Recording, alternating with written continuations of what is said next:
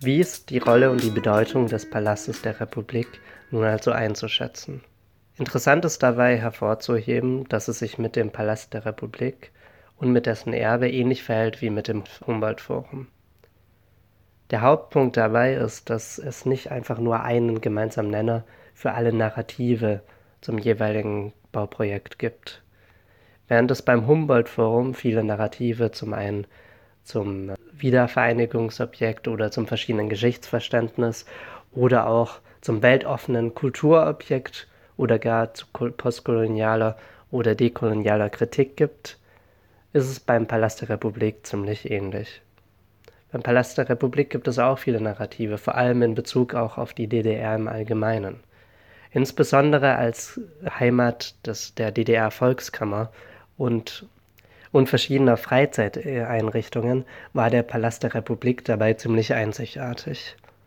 Er war nämlich nicht nur Herrschaftssymbol, aber er war auch Herrschaftssymbol und das ist dabei ganz interessant zu beachten.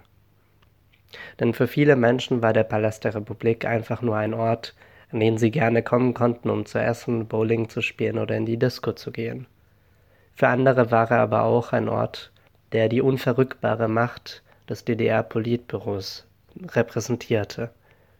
Diese Vielschichtigkeit und multiperspektivische Sicht haben wir versucht, in diesem Beitrag zum Palast der Republik aufzuzeigen.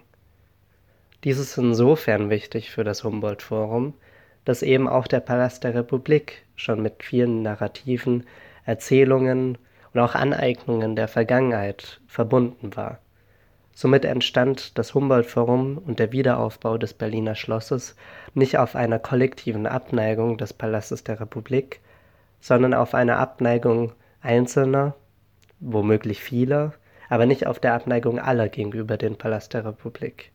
Und dies muss auf jeden Fall hervorgehoben werden, wenn man sich das Humboldt-Forum und das Berliner Schloss aus der heutigen Sicht anschaut. Die Einzigartigkeit des Humboldt-Forums besteht nämlich darin, dass man versucht hat, ein Kapitel der deutschen Geschichte auszuradieren. In dem Sinne, dass der Palast der Republik, der als Herrschaftsobjekt der DDR-Regierung ausgelöscht wurde aus dem Stadtbild Berlin und damit das Preußenschloss, was schon aus der Kaiserzeit und auch schon aus der preußischen Kurfürsten- und Königszeit stammte, wieder aufgebaut wurde. Somit wurde eben versucht, ein dunkles Kapitel der deutschen Geschichte auszulöschen, um ein Identifikationsobjekt für das neue, wiedervereinigte und auch stolze Deutschland zu schaffen.